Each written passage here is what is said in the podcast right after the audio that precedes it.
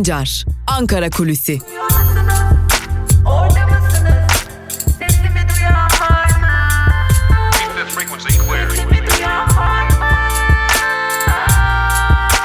Özgürüz Radyo. Özgürüz Radyo. Özgürüz Radyo'dan merhaba sevgili dinleyiciler. Haftanın ilk günündeyiz. Bu arada hatırlatalım. Özgürüz Radyo'nun yayınları aralıksız bir şekilde devam ediyor. Geçtiğimiz hafta her zaman olduğu gibi Özgürüz Radyo'ya bir engelleme getirilmişti ancak bu engelleme bizleri durdurmadı. Bizler yayınlarımıza devam ediyoruz. Zaten çok yakın bir zamanda da yeni internet sitemiz ile yayınlarımızı sürdürmeyi devam edeceğiz. Tabi bu arada hatırlatmış olalım Özgürüz Radyo'nun tüm içerikleri YouTube ve Spotify hesaplarımızda da bulunuyor. İçeriklerimize oradan da ulaşabilirsiniz. Zira bizler özgürüz adına layık olacak bir şekilde yayınlarımızı durdurmadan tüm içeriklerimizi sizlere ulaştırmayı sürdüreceğiz. Şimdi gelelim bugünün gündemine. Şimdi hafta sonu neyi tartıştık? Hafta sonu ABD Başkan adayı Joe Biden'ın o sözlerini tartıştık. Şimdi ne oldu da bu sözler 7 ay sonra gündeme geldi tartışmasının bir anlamı yok öyle görünüyor. Ee, aslında muhalefet temsilcilerine de sorduğumuzda niye olduğunu hepiniz biliyorsunuz bir gündem yaratma amacı güdülüyor dediler. Ama e, gördüğümüz kadarıyla muhalefette o gündemin peşine takıldı. Ardı ardına kendilerini açıklama yapmak zorunda hissettiler ve bu ardı ardına gelen açıklamalar iktidarı bu tartışmayı sürdürmesine de yaramış oldu. İktidar da bu tartışmayı devam ettirdi bir yerde e, iktidar, e, muhalefet kanadından gelen açıklamalarla. Şimdi bizler bu konuyu değil neden gündem olduğunu tartışacağız ve muhalefet üzerinden değil e, bu konuda özellikle birçok siyasiye ve son olarak örneğin e, Ekrem İmamoğlu'na 23 Haziran seçimlerinde Ekrem İmamoğlu'na bu konularda e, fikirler de veren e, siyasi gündem nasıl belirlenmelidir, siyasi tartışmalar nasıl yürütülmelidir konularında fikirler de veren isimlerden aldığımız bazı görüşleri derleyerek bu programda sizlere aktaracağız. Şimdi e, iktidarın sıkışmışlığı, iktidarın gündem belirleme testi yaptığını belirtiyor e, akademisyenler ve şunun altını çiziyorlar. İktidar uzun zamandır özellikle İstanbul Sözleşmesi konusunun hemen ardından gündem belirleme kabiliyetini yitirdiğini fark etti ve bunun için 7 ay öncesine dönerek bu konuda e, bir biçimde gündem belirleme kabiliyetini test etmek istedi ve bunda başarılı oldu diyor. Ee, Ekrem İmamoğlu'nun seçim döneminde danışmanlığını da yapan önemli bir akademisyen. Ee, kendisinin adını kendisi rica ettiği için vermiyoruz yoksa e, adını zikretmekte bir beis olmayacaktı ama kendisi özel bir ricada bulundu ve adının zikredil, zikredilmemesini istedi. Bundan dolayı belirtmiyoruz adını ama ee, şöyle belirtelim Ekrem İmamoğlu'nun hem 31 Mart hem de 23 Haziran tekrar seçimlerinde e, nasıl diyelim e, seçilmesinin e, özellikle e, en büyük mimarlarından biri e, olarak da kendisi de biliniyor. İmamoğlu da kendisini öyle lanse ediyordu ve şunu söylüyor muhalefet tuzağa düştü ve iktidara erken seçim olası erken seçim ya da normal bir seçimde e, neresinin zayıf karnı olduğunu gösterdi ve biz buradan anlıyoruz ki e, ola ki Joe Biden Amerika Birleşik Devletleri Başkanı seçilirse iktidar e, ve onun ittifakı yani Cumhur İttifakı seçim kampanyasını buradan buradan kuracak. Yani Türkiye'yi Amerika'ya teslim etmek istiyorlar üzerinden bir seçim kampanyası yürütmeye hazırlanıyor. Tabi hocalara şunu da sorduk. Yani e, şimdi bu insanlar e, ola ki Joe Biden Amerika Birleşik Devletleri seçildi. Bir iktidar var Türkiye'de AKP iktidarı. E, Amerika ile ilişkileri mi kesecek ki bu propagandayı yapacak şeklinde bir e, soru yönelttiğimizde de AKP'nin uzun süredir yaptığı gibi belli bir dönem ilişkileri rayında tutma o dönem bittikten sonra da ilişkileri iç politikada her türlü amaca uygun olarak kullanma politikasının gelecek seçimlerde de kullanacağının işaretini verdiğini söyledi uzmanlar ve şunun altını çizdiler muhalefet iktidarın seçim belirleme e, stratejisinde yani seçim stratejisi belirleme noktasında özür dileyerek düzeltelim e, önemli bir e, adım atmış oldu ve zayıf karınlarını yumuşak karınlarını gösterdiler. E, bu noktada yapılması gereken şey hiçbir şekilde e, kendilerine yönelik yönlendirilen eleştirilere açıklama yapmamaktı. Ama e, muhalefet burada tuzağa düştü ve bir biçimde iktidarın değirmenine su taşıdı diyor uzmanlar. Bakalım önümüzdeki günlerde neler olacak. Biz bu durumu yani kısacası akademisyenler e, olarak biz bu durumu iktidar seçim stratejisini belirleme yoluna girdi olarak değerlendiriyoruz dediler. Bunu da aktarmış olalım. Şimdi iktidar demişken ne olacak acaba bu iktidar e, İstanbul Sözleşmesi'nden çekilecek mi çekilmeyecek mi? Son kararlarını verdiler mi vermediler mi? Tartışmaları devam ediyordu. Şimdi e, şunu aktarmış olalım sevgili dinleyenler. E, aslında iktidar İstanbul Sözleşmesi'nden çekilme ya da o maddelerden bazılarına şerh koyma konusunda çok kararlı görünüyor. Yani iktidar ya o sözleşmeden çekilecek ya da e, o maddelerden birkaçına şerh koyacak. Bu, bu noktada çok ama çok kararlı görünüyor. E, bunu belirtmiş olalım. Bu önemli bir durum. E, yani önümüzdeki günlerde iktidar açısından e, tarihi bir karar verilecek. Kendileri açısından tarihi diyoruz ve İstanbul Sözleşmesi noktasında artık ibre tamamen ya çekilmeye ya da şerh düşmeye bazı maddelere şerh düşmeye doğru evrilmiş durumda.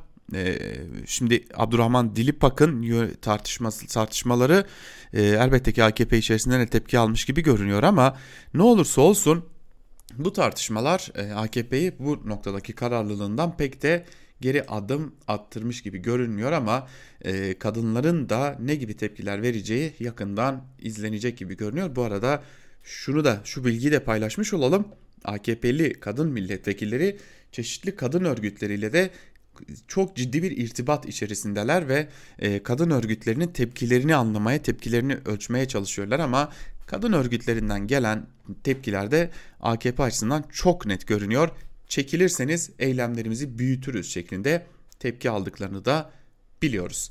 Şimdi bir diğer konu vardı paralel barolar konusu. Ne olacak ne bitecek olacak mı olmayacak mı diyorduk ama öyle görünüyor ki ilk paralel baro yola çıktı geliyor.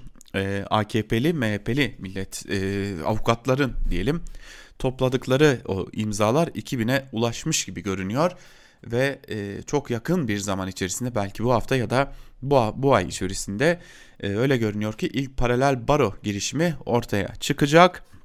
Anayasa Mahkemesi kesin kararını vermeden e, buradan bir e, baro noktasında burada bir baro kurulumu noktasında AKP'li ve e, MHP'li avukatların bir araya gelerek özellikle de muhafazakar milliyetçi avukatlar diyelim buna da doğrusu bir araya gelerek bir baro kurma hevesinin artık yürürlüğe gireceğini de göreceğimiz bir döneme giriyoruz. Bunu da belirterek Ankara kulisini e, noktalayalım. E, noktalarken de hatırlatalım.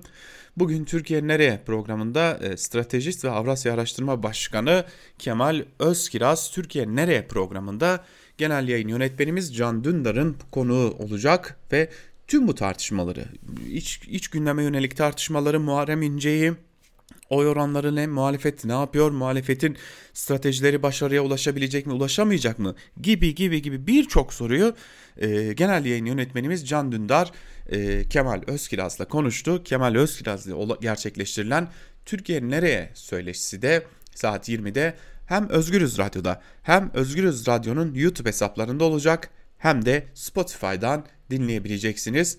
Hani engellendik ya o engellemeleri de işte böylelikle aşmış olacağız ve yine tekrarlayalım çok çok yakın bir zaman içerisinde bu hafta içerisinde Özgürüz Radyo'nun yeni internet sitesi de sizlerle olacak.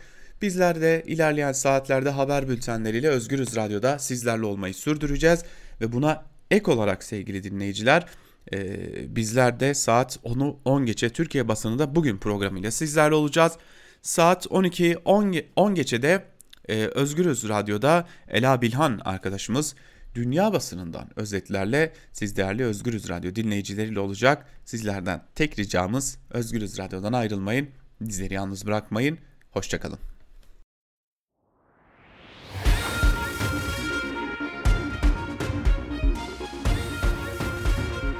Altan Sancar, Türk basınında bugün.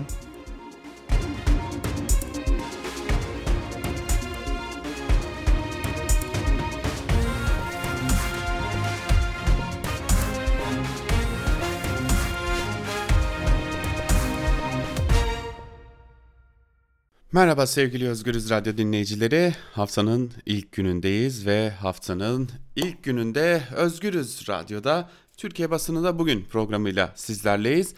Ee, engellendik biliyorsunuz. Ee, artık şaşırtıcı bir şey değil bizler için ama sizler için de şaşırtıcı olmamasını temenni edelim. Ee, zaten dinleyici sayılarımızdan da e, bugün itibariyle pek de sizler için de şaşırtıcı olmadığını görüyoruz. Bir de bu, bunlar da bizi mutlu ediyor açıkçası. Dinleyicilerimiz tüm engellemelere rağmen hala bizlerle ve hala bizleri dinliyorlar. Bu bizler için büyük bir mutluluk kaynağı. E, tabii aktaralım e, bu engellemeyle kalmayacağız elbette. Hem Özgürüz Radyo'nun internet sitesi hem de Özgürüz Radyo'nun uygulaması e, çok kısa bir zaman dilimi içerisinde bu hafta içerisinde güncellenecek. E, engellemeler bizden birkaç günü belki birkaç saati alabiliyorlar ama e, ne bizlerin sizlere ulaşmasını engelleyebiliyorlar ne de engelleyebilecekler diyelim ve bu küçük ayrıntıyı sonlandırıp geçelim Türkiye basında bugün neler olduğuna tabi Türkiye basınında bugün neler var sorusuna cevap vermeden önce e, az önce de Ankara Kulisi programında da aktarmıştık.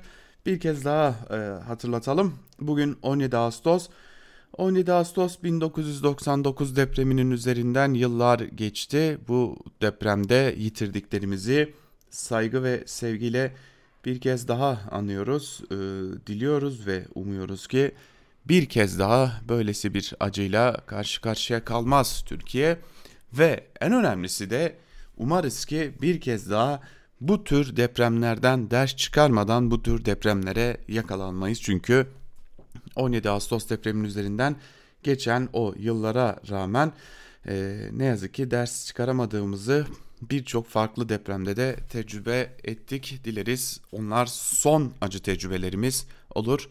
Bir kez daha e, yaşamını yitirenleri saygıyla almış olalım ve geçelim gazete manşetlerine. İlk olarak Cumhuriyet'le başlayalım. Cumhuriyet gazetesinin manşetinde uzun süredir aslında ne söyleyeceğini merak ettiğimiz e, bir isim var. Sevgili e, Cumhuriyet gazetesi muhabiri önemli bir isim, röportaja imza atmış. İpek Özbey önemli bir röportaja imza atmış. Kantin solcuları manşetiyle çıkmış Cumhuriyet gazetesi. E, gazetenin manşetinde CHP lideri Kemal Kılıçdaroğlu var ve ayrıntılar şöyle. Muharrem İnce'yi disipline vermeyi düşünüyor musunuz? Bu aşamada hayır. Hangi aşamada sorusu üzerine partiye zarar veren, zarar ver, veren hiç kimseyi partide tutmak istemeyiz. İttifaklarla CHP'yi sağa mı çekiyorsunuz? Bu eleştiri yapanların pek çoğunun solculuğu sözde solculuktur. Gardırop Atatürkçülüğü gibi gardırop solculuğu kantin solculuğudur. Aklınızdaki Cumhurbaşkanı adayı Abdullah Gül mü? Bize gelen böyle bir şey yok olmayan bir konuda düşünce beyan etmemiz mantıksız. Soru şu. Gül'den neden bu kadar korkuyorlar? Tunca Özkan sizin için neden vazgeçilmez? Liyakate önem veriyorsanız hiç kimse vazgeçilmez değildir. Medya ve iletişim konularında en iyi görev yapacak arkadaşımız oydu. Erbaş'ın hedef aldığı Atatürk'e sahip çıkmadığınız için eleştirildiniz. Ayasofya konusu bir oyundu. Erdoğan Ayasofya'yı ikbali için açıyordu. Biz bu oyuna gelmedik. CHP'de Atatürk düşmanları var mı? Hayır. Yok efendim. Yok. Olamaz. CHP'liler Atatürk'e azim ve kararlılıkla sahip çıkar. Her CHP'nin yolunu aydınlatan Atatürk'ün düşünceleridir. Millet İttifakı Babacan ve Davutoğlu ile genişler mi? Onu zaman gösterir. Bugünden bir şey söyleyemem. Bu konuda bir söz söylemek her şeyden önce o partilere nezaketsizlik olur. Bahçeli'nin Akşener'e eve dön çağrısını nasıl yorumluyorsunuz? gidici olduklarını gördükleri için bunu yapıyorlar. Meral Hanım da arkadaşları da bunu görüyor zaten. Bu sözler CHP lideri Kemal Kılıçdaroğlu'na ait. Şahsımın reklamı başlıklı bir diğer haberle devam edelim. Kamu spotları yönergesinde yapılan değişiklikle siyasi parti logolarına ve siyasi figürlere yer verilemez ifadeleri değiştirildi. Halkın parasıyla siyasi parti ve figürlerin reklamının yapılması yolunu açılan spotların yayını konusunda yetki Rütük Başkanı Ebu Bekir Şahin'de olacak. Tam ismindeymiş var ya tam adresine gitmiş yetki. Rütük'ün CHP'li üyesi İlhan Taşçı bu yapılan kamu spotlarının iktidar partisinin veya başkaca partilerin reklam, propaganda aracına dönüşmesi demektir. parti faaliyetleri, reklamları, kamu spotları görüntüsüyle bedavaya getirilip televizyonlarda yayınlatılacak ifadelerini kullanmış İlhan Taşçı tecrübeli Rütük üyesi.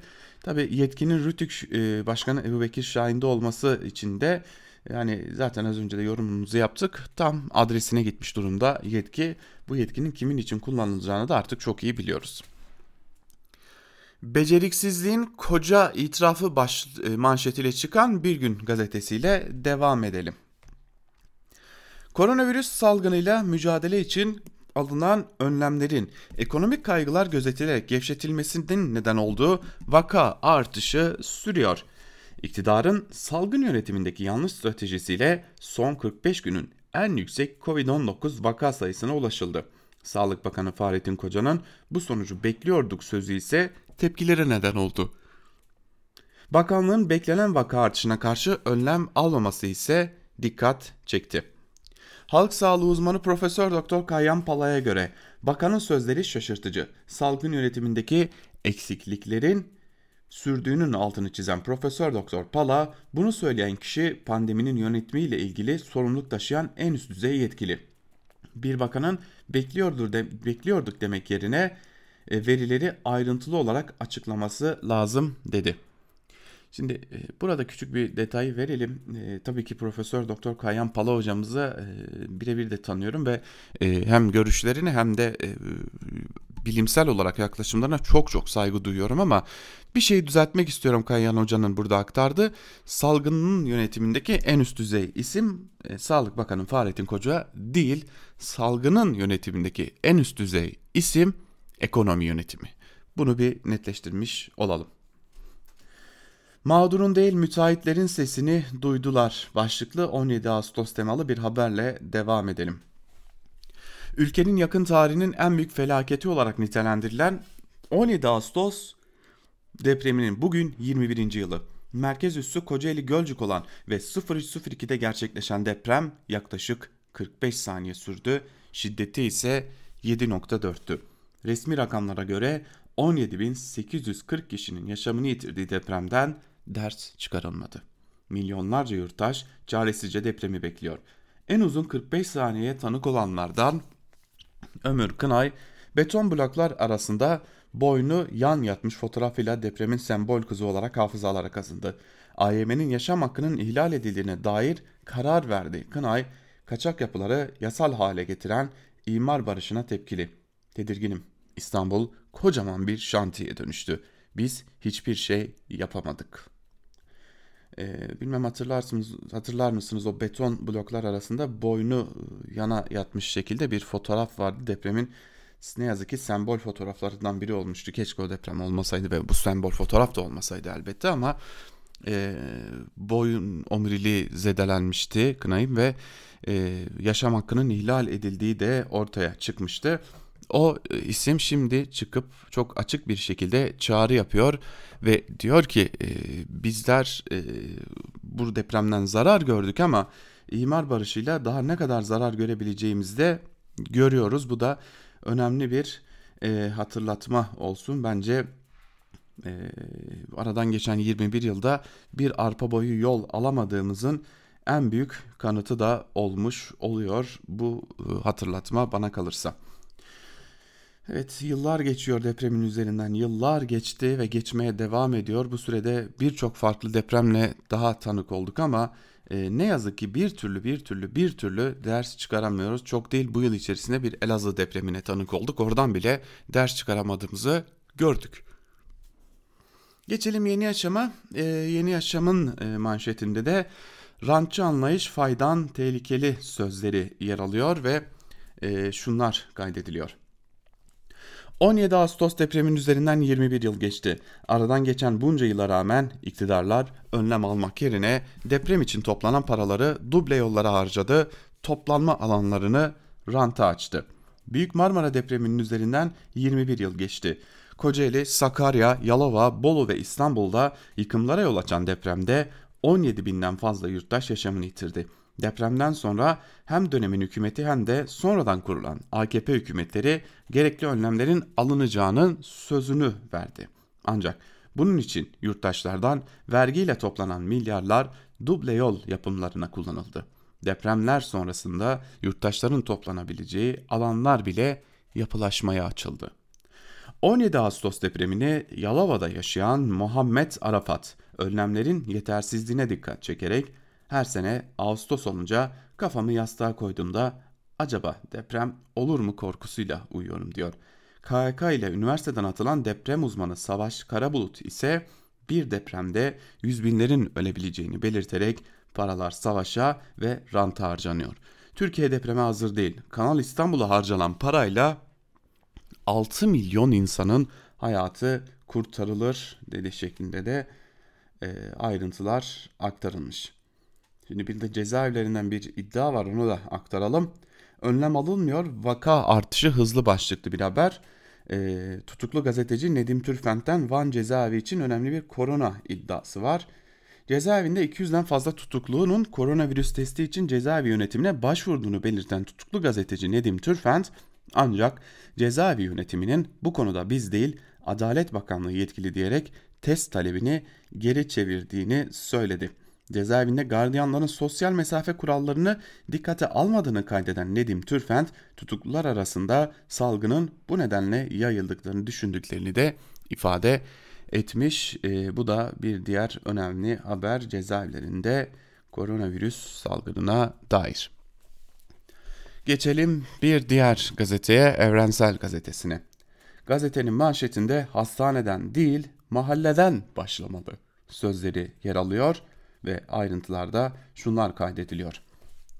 Türk Tabipleri Birliği Genel Sekreteri Bülent Nazım Yılmaz, yeniden hızla yayılmaya başlanan salgının kontrol altına alınabilmesi için yapılması gerekenleri anlattı. Hastaneleri ana merkez belirleyerek salgın yönetilemez. Salgına karşı ana mücadele merkezleri birinci basamak sağlık kurumları olmalı. Bu salgın evlerde, mahallelerde kontrol altına alınmalı. Sonbaharın grip mevsimi olduğunu hatırlatan Yılmaz, gripler artacağı için virüse tanı koymak zorlaşabilir. Grip ve koronavirüs birbirinin üzerine binebilir ve tablolar ağırlaşabilir. Bunun için Eylül'den itibaren herkese ücretsiz grip aşısı yapılmalı çağrısında bulundu. Şimdi ben e, bu haberleri son birkaç gündür medyada e, yakından takip ediyorum. Hem zatürre aşısı için hem de grip aşısı için çok yoğun bir şekilde e, uzmanlar uyarılarda bulunuyorlar ve bir an evvel bu aşıların yapılması gerektiğini, bu aşıların ücretsiz bir şekilde yapılması gerektiğini belirtiyorlar. Ama gelin görün ki başımıza geleceği çok iyi biliyoruz. Bizler grip aşısı bulamayacağız. Eczanelerde bulamayacağız, hastanelerde bulamayacağız, istesek dahi getirtemeyeceğiz, e, depolarda bulamayacağız ve e, ya bunun bunun da bir faturası olacak bize yani. Çünkü e, geçtiğimiz yılda e, çok iyi hatırlıyorum. Geçtiğimiz yılda benim e, grip aşısı olmam için e, bir doktor uyarısı almıştım ve o doktor uyarısının ardından e, grip aşısı aramaya başlamıştım.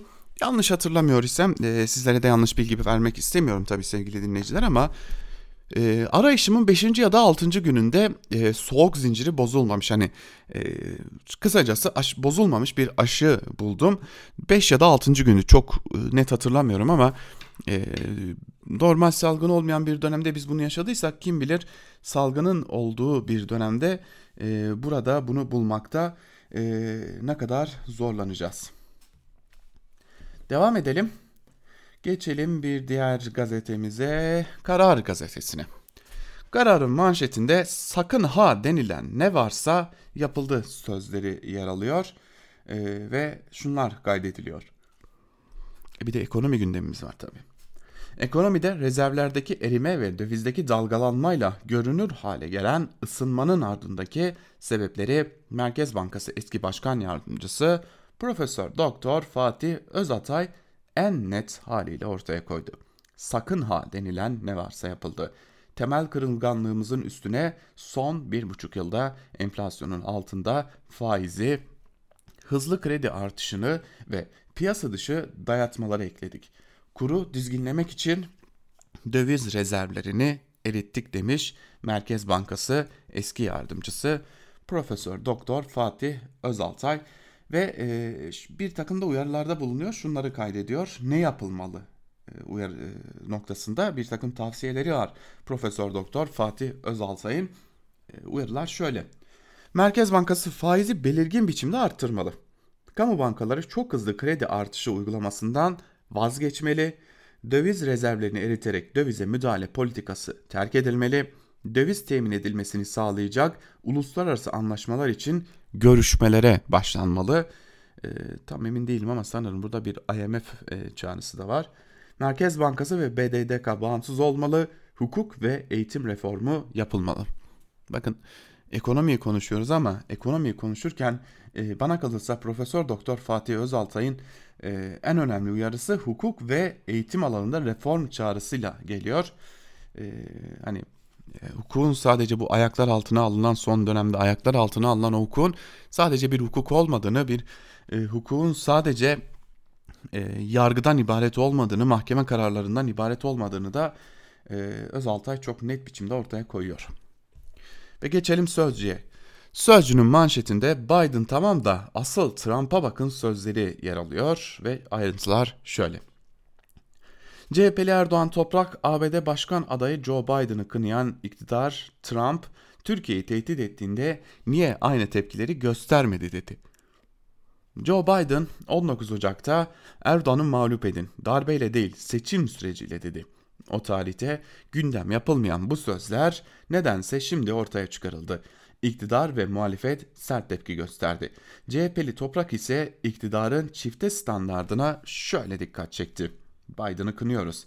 Ancak ABD Başkanı Trump, Ray Brunson için Türkiye'yi tehdit ettiğinde Erdoğan'a küstah bir mektup yazdığında iktidardan niye aynı tepkiler gelmedi?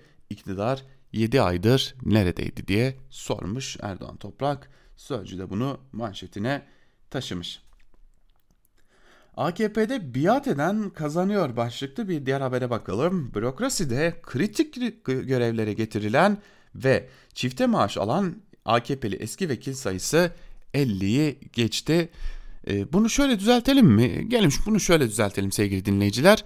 E, yurttaşın e, maaşını ödediği, çift maaş ödediği diyelim daha doğrusu. Yurttaşın çift maaş ödediği AKP'li eski vekil sayısı 50'yi geçti. Bence bu daha doğru bir tabir olacak. Çünkü e, yani bürokrasiye getirilen ve çift maaş alan dediğimiz zaman öyle çok da e, karşılanmış olmuyor. Bu nedenle e, şöyle düzeltince çok daha mantıklı oluyor. Yani biz ödüyoruz o maaşı dediğimizde e, en azından bir yere oturmuş oluyor. Ve geçelim Hürriyet gazetesine sevgili dinleyiciler. Hürriyet gazetesinin manşetinde bu ülkenin güzel çocukları sözleri yer alıyor tiksiniyorum senden Ahmet Hakan demek istiyorum bir an ama yani bu bu rezalet e, taşınamaz manşete. Niye dedi diye soracak olursanız önce bir e, haberi aktarayım size. Hepiniz görmüşsünüzdür şu Diyarbakır'daki sosyal deney konusunu. Türkiye iki YouTuber'ın Diyarbakır'da çocuklara yaptığı sosyal deneyi konuşuyor. Paramız yok, karnımız aç diyen YouTuber'lara yemek ısmarlamak için yarışan seyyar satıcı çocuklar herkesi duygulandırdı. Bu görüntüler sosyal medyada yüz binlerce kez izlendi. Görüntülerin altına güzel çocuklar iyi ki varsınız, gözlerimiz doldu yüreğinize kurban, keşke dünyayı böyle koca yürekli çocuklar yönetse yorumları yapıldı.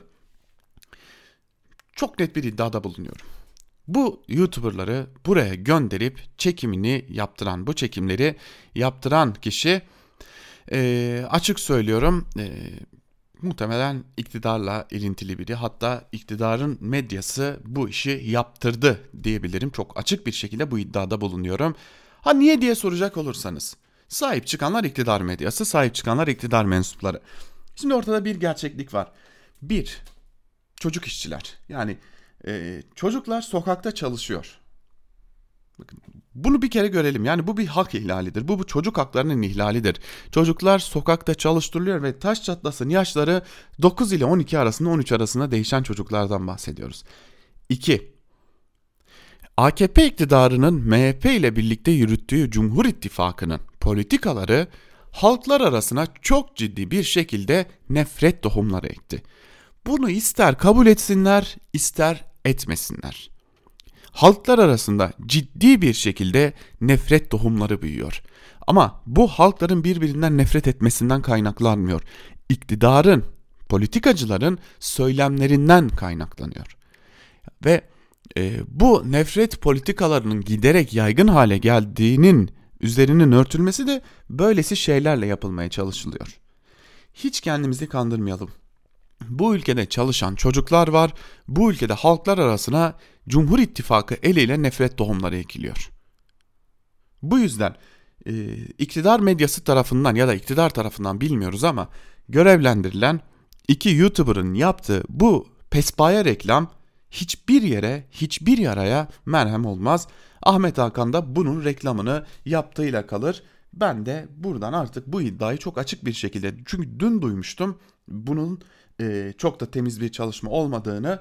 Bugün artık eminim bu kişiler görevlendirilerek oraya gittiler. Geçelim Milliyet'e. Milliyet gazetesinin manşetinde İstanbul'un hayaletleri sözleri yer alıyor ve ayrıntılarda şunlar kaydediliyor. Bugün Marmara depreminin 21. yıl dönümü. Büyük bir depremin beklendiği İstanbul'da depreme dayanıksız olduğu belirtilen 7615 binanın acil olarak yıkılması gerekiyor. 99 Marmara depreminde ağır hasar alan Avcılar'daki 7 katlı Kübra apartmanı da güçlendirilerek yıllarca kullanıldı. Silivri merkezli 5.8'lik deprem sonrası kullanılamaz hale gelen ve apar topar boşaltılan bina aylarca yıkılmayı bekledi. Vatandaşlar için ciddi bir risk oluşturan binanın yıkımına başlandı. Şimdi avcılar demişken ben e, yıllarca avcılarda da yaşadım. E, şöyle söyleyeyim avcılarda e, avcılar merkezin biraz ilerisinde e, bir otel var. Hilton Double Tree diye bir otel var. Adını da verelim hiç sıkıntı değil. E, biliyorsunuz avcılar İstanbul'da depremin merkez üssüydü ve avcılar Marmara Caddesi'nin hemen aşağısında da e, o depremde kaybettiklerimizin isimlerini taşıyan bir anıt bulunuyordu.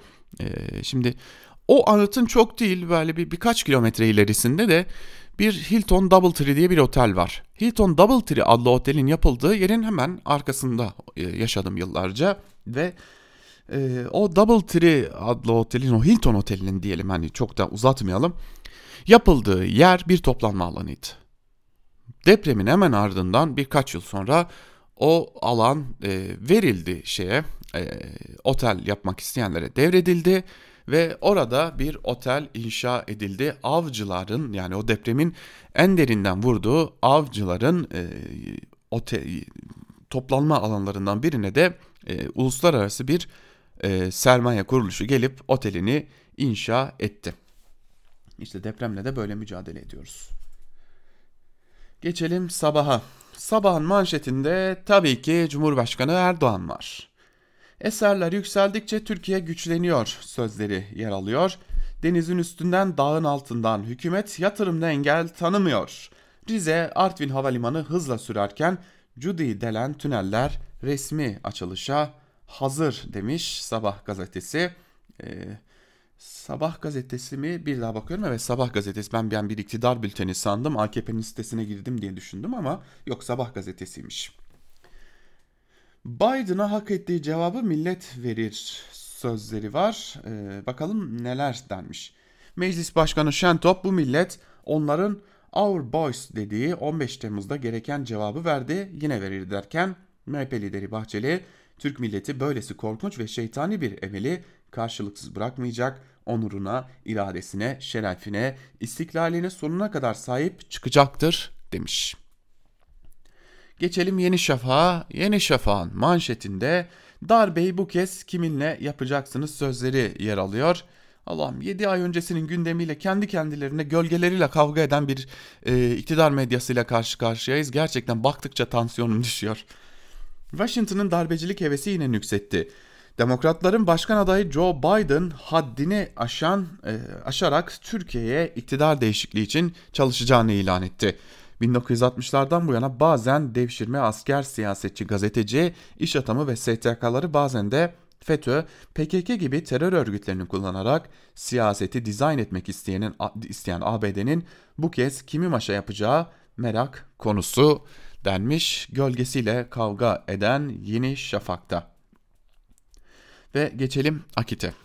Akit'in manşetinde önceliğimiz insan fıtratını korumak sözleri yer alıyor. Önce haberi kimin yaptığına bakalım. Akit'te her zaman bunu yapıyoruz. Faruk Aslan'ın haberi. Bakalım nedenmiş? E, Akit'in derdi İstanbul Sözleşmesi. Ben artık Akit'in İstanbul Sözleşmesi'ne dair kadınlara dair o hakaret tamiz, e, o ağır hakaretler içeren e, haberlerini aktarmayacağım. Birinci sayfada Biden var, e, Oruç Reis var. Akit'ine bildiğiniz gibi diyelim ve e, noktalayalım zira çok uzattık sözü. E, gazete manşetlerini çok uzattık. E, sizden de özür dilemiş olalım ve hızlı hızlı bir de gazete e, manşetlerinin ardından günü öne çıkan yorumlarında neler var onlara bakalım. İlk olarak Murat Yetkin'in yetkinreport.com'da kaleme aldığı gelin farklı bir Joe Biden hikayesi anlatalım başlıklı yazısına bakalım. Biden baştan aşağı maddi hata ve ön yargılarla dolu yanıtlar vermiş. 2 saate yakın mülakat kaydının sonlarına doğru 2 dakika kadar süren bölümde. Bunlara değinmeden Ankara'ya sormak olmaz. Sondan başlayalım. Sadece Türkiye değil, ABD'de de Türkiye'nin Rusya'ya nasıl bağımlı olduğu, bağımlı olmasını istemez. Bu ABD'nin bütün Avrupa güvenliği, Balkanlar, Orta Doğu, Akdeniz ve İran siyasetini temelden sarsar. ABD'nin Türkiye'nin ortak üretici olduğu halde uluslararası anlaşmalara aykırı olarak gasp ettiği uçakların modeli F-15 değil F-35. Biri ABD başkan adayına söylese iyi olur. Kürt sorunu odaklı HDP Türk parlamentosunun 3. büyük partisidir. Ayrıca Kürt hemen her partide bulunuyor. Biden bu konuda da bilgilendirilmeli. Hükümete karşı ABD'den ya da herhangi bir ülke yönetiminden destek almak Türkiye'de hiçbir partinin düşmek istemeyeceği seviyedir. Gelelim Ankara'ya. Haber 15 Ağustos akşamından başlayarak siyaseti karıştırdı. Biden'ın söylediklerine refleks olarak iktidar da muhalefette sert tepki gösterdi. Muhalefet ek olarak iki soruyu daha sormaya başladı. Özellikle 16 Ağustos boyunca bu sözler 7 ay önce yayınlandığı halde hükümet neden şimdi tepki veriyordu? Üstelik Anadolu Ajansı'nın bu sözler üzerine 29 Mayıs'ta İngilizce bir yorum yayınlamış olmasına rağmen. 2. Biden Erdoğan'ı desteklemeye mi karar vermişti? Çünkü Türkiye'de sokaktaki çocuklar bile Amerikalı bir siyasetçinin Erdoğan'a vurmasının Erdoğan'ı güçlendireceğini bilirdi. Haber tam o bölümü kesilmiş, yayına hazırlanmış vaziyette ilk olarak Iraklı Kürt gazeteci, gazeteci Arif Zerevan'ın Twitter hesabından yayınlandı. Zerevan, Kürdistan Demokrat Parti lideri Mesut Barzani'ye yakınlık derecesinde yakın bir gazeteci. Bu çerçevede örneğin PKK'ye de karşı Türkiye'nin Irak'taki askeri varlığına da Suriyeli Kürtlerle de yakın irtibatı var demiş Murat Yetkin ve yazısının son bölümünde de şunları kaleme almış. İki noktayı daha vurgulayalım. Birincisi Türkiye'de halkın çoğunluğu hala Türkiye Cumhurbaşkanı'na aptal olma, kabadayı olma diye hakaret eden Trump mektubunu da unutmadı. İkincisi fırsatı ganimet bilip Atatürk diyenler haydi Erdoğan saflarına türü çağrılarda bulunmak hakikaten niyetleri çok açık ediyor. Atatürk'ü daha öğretmenlerinden önce anne babalarından öğrenenlerin bu kişilerin dersine ihtiyacı yok demiş Murat Yetkin de yazısının bir bölümünde sevgili dinleyiciler. Devam edelim şu Biden meselesine biraz daha bakalım derim ben. Ee, Can Ataklı'nın yazısına bakalım bir de. Can Ataklı da bu konuya dair bir yazı kaleme almış Sözcü gazetesinde ve Biden tezgahı ellerinde patladı demiş yazısının başlığında. Bir bölümünde de şunları kaydetmiş. Amerikan seçimlerinde sadece iki buçuk ay kaldı. Halen başkan olan Cumhuriyetçi Trump'ın karşısında demokratlar 78 yaşındaki Biden'ı çıkarıyor. O Biden son iki gündür Türkiye'nin en konuşulan isimlerinden biri oldu. Çünkü Amerikan başkan adayı Erdoğan'ı darbeyle değil seçim ile değiştirmekten söz etmiş. Tam da saray iktidarının istediği gibi. Tam da sarayın yıllardır söylediği dış güçler masalını doğrular gibi. Tam da en sıkışık dönemde sarayın can havliyle sarılacağı bir gibi konuşmuş. Konuşmuş konuşmasına da tam 7 ay önce konuşmuş. O sırada henüz başkan adayı bile değildi Biden. Önce Biden'ın herkesi toplatan cümlesine bakalım. Bence ona, Erdoğan'a çok farklı bir yaklaşım uygulamalıyız muhalif liderleri desteklediğimizi açıkça göstermemiş lazım. İşte Amerikan başkan adayının neden ve kim tarafından servis edildiği bilinmeyen bu sözleri saray için adeta can simidi gibi oldu. Ardı ardına tepki demeçleri patlamaya başladı. Pek çok AKP'li isim ve isim ve ekrana çıkan yandaş takımı dış güçler edebiyatına sarılarak muhalefetin yine darbelerden medet umduğunu anlattı. Ama hesap tutmadı tezgah yürümedi. Muhalefet durumu anında fark etti ve harekete geçti diyor Can Ataklı ve bu defa muhalefetin tuzağa düşmediğini söylüyor ama ben e, ne yazık ki aynı kanıda değilim. E, zira muhalefet e, ardı ardına bu konuda açıklamalar yapmak zorunda hissetti nedense kendini. Yani e, ya bize nesi Biden'dan Biden bizi ilgilendirmez gibi e, farklı farklı açıklamalar yaptı. E, ya bu açıklamalara gerek yoktu bana kalırsa zira e, ya Biden'ın sözleri 7 ay önce söylenmiş iktidar tarafından şimdi gündeme getirilmiş sözlerdi ama e, gelin görün ki e, muhalefete bu tuzağa düştü. Devam edelim. E, bu konuya dair bir yazıyı daha paylaşalım. Cumhuriyet gazetesinden Orhan Bursalı'nın yazısı. 7 ay önceki demeç folda seçim yumurtasına mı işaret ediyor başlıklı bir yazı kaleme almış Orhan Bursalı Cumhuriyet gazetesinde ve bir bölümünde de şunları kaydediyor. Yazmıştım. Hemen her alanda ülkeyi zor ve güçsüz duruma sokan, halkın ekonomik perişanlığını mimarı olan iktidar politikalarının önünde en iyi veya tek seçenek dış düşman kuşatılmışlık. Zaten Türk lirasının değersizleşmesi ve doların alıp başını gitmesi de biliyorsunuz dış düşmanın spekülatif atakları yüzünden. Yoksa canım TL kapı gibi ekonomi kapı gibi büyük bir yükseliş içindeyiz. Dünyanın yıldızıyız çekemiyorlar ve saldırıyorlar. Bir işsizliği de düşman yarattı demedikleri kaldı. Milleti göbeğini kaşıyan adam hiçbir şeyden anlamaz olarak kabul etmelerinin tipik bir propagandasına şahit oluyoruz. Biden haberini dolaşıma sokmalarının dış ülkelerde bir anlamı olacağını düşünen yoksa amacı ne? İçeriye propaganda, göbeğini kaşıyan adam olarak gördüklerini iktidar çevresinde tutabilmenin yemi. Peki bu kadar mı? Seçim yok, fol yok, yumurta yok.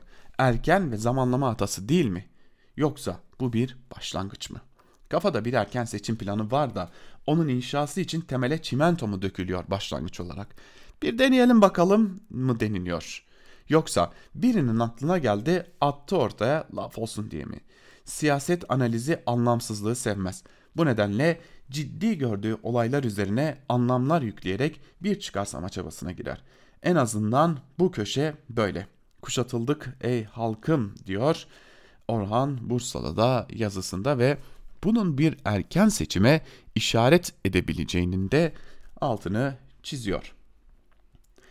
Şimdi gelelim bir diğer yazıya. Bugün dikkat çekici bir yazı var T24'te. HDP'nin önceki dönem tutuklu eş genel başkanı Selahattin Demirtaş bir yazı kaleme almış ve yazısının başında güçlendirilmiş parlamenter sistem nedir diye soruyor ve bir bölümünde de şunları kaydediyor. Tartışmalara katkı verebilmek amacıyla güçlendirilmiş parlamenter sistemden ne anladığımı, sistemin nasıl olması gerektiğini aktarmak istiyorum. Bu sistemin meclis ayağı kadar yürütme, yani hükümet, yargı, bürokrasi, medya, sivil toplum, yerel yönetimler ve ekonomik model ayakları da son derece önemli. Zaten bu alanların tümü güçlendirilmiş parlamenter sisteme göre düzenlenmeden yeni bir sistemden söz edilemeyeceği gibi bu alanların tamamı demokrasiyle buluşturulmadan da sistemin demokratikliğinden söz edilemez. Öte yandan yeni sistem sırf parlamentonun demokratikleşmesinden ibaretmiş gibi ele alınırsa oraya bir tür parlamenterizmden başka hiçbir şey de çıkmayacaktır. Bu nedenle bütünlüklü bir sistem tartışmasına girmek gerekir. Şimdi tek tek başlıklar halinde güçlendirilmiş parlamenter sistemin nasıl bir yönetim modeli olabileceğine dair kişisel önerilerimi sunuyorum. 1. Siyasi partiler. Siyaset alanını en fazla domine eden ve devlet yönetimini üstlenen aktör olabilme gücüne sahip siyasi partilerin demokratikleştirilmesi ilk alınması gereken konudur. Tabi burada ben e, kısa kısa aktarıyorum sizlere sevgili dinleyenler e, yazıyı zira e, uzun bir yazı Selahattin Demirtaş'ın yazısı. E, dileyen olursa T24'ten tüm ayrıntılarıyla okuyabilir. Devam edelim. 2. Seçim sistemi. Seçim barajı kaldırılmalı, Türkiye milletvekilliği getirilerek %1 oy alan her partinin en az bir milletvekiliyle parlamentoda temsil edilmesi olanağı sağlanmalıdır. Yüksek Seçim Kurulu'nun tarafsızlığı ve bağımsızlığı tam anlamıyla sağlanarak eşit ve adil bir seçim ortamı yaratılmalı, devlet olanaklarıyla seçim çalışması yürütmek ve seçmen iradesine baskı yapmak ağır yaptırımlarla engellenmelidir. 3. Medya bağımsızlığı ve özgürlüğü. Haber verme ve haber alma özgürlüğü kurumsal bir demokrasinin gelişmesi için hayati derecede önemlidir. Bu nedenle ifade özgürlüğü evrensel basın ilkeleri çerçevesinde eksiksiz bir şekilde garanti altına alınmalıdır. 4. Sivil toplum. Toplumun ve bireyin kamu yönetimindeki karar alma, uygulama ve denetleme süreçlerine en etkili, doğrudan ve aktif katılma ancak sivil toplumun güçlenmesiyle mümkün olabilir. Meclise veya belediye il genel meclislerinde karar alınırken, kanunlar yapılırken ilgili sivil toplum örgütlerinin görüşleri, görüşmelere katılarak düşüncelerini, önerilerini sunmaları yasal bir hak hatta zorunluluk haline getirilmelidir. 5. Yerel yönetimler. Belediyelerin yetkileri ve belediye bütçeleri artırılmalıdır. Seçimle gelen yöneticiler hakkında kesinleşmiş mahkeme kararları olmadan onları görevden uzaklaştırmak mümkün olmamalıdır. 6. Meclis ve hükümet. Hükümet meclisten oluşmalı, tüm çalışmaları milletvekilleri tarafından denetlenmelidir. Cumhurbaşkanı meclis tarafından seçilmeli ve yetkileri sembolik düzeyde tutulmalıdır. Asıl görevi devleti temsil olmalı, tarafsızlığı sağlanmalıdır diyor Selahattin Demirtaş. E, fazlasıyla uzun bir yazı olduğunu söylemiştim. Bir bölümünü aktarmış olalım. En azından Selahattin Demirtaş'ın e, güçlendirilmiş parlamenter sistem dendiğinde ne anladığını bir kez daha görmüş oluyoruz diyelim ve bugünlük de Özgürüz Radyo'da e, Türkiye basınında bugün programımızı bitirelim. Sevgili genel yayın yönetmenimiz Can Dündar'ın e, zamanından çaldık. Şimdi sözü genel yayın yönetmenimiz Can Dündar'a ve Özgür Yorum'a bırakalım. Sizler Özgürüz Radyo'dan ayrılmayın. Hoşçakalın.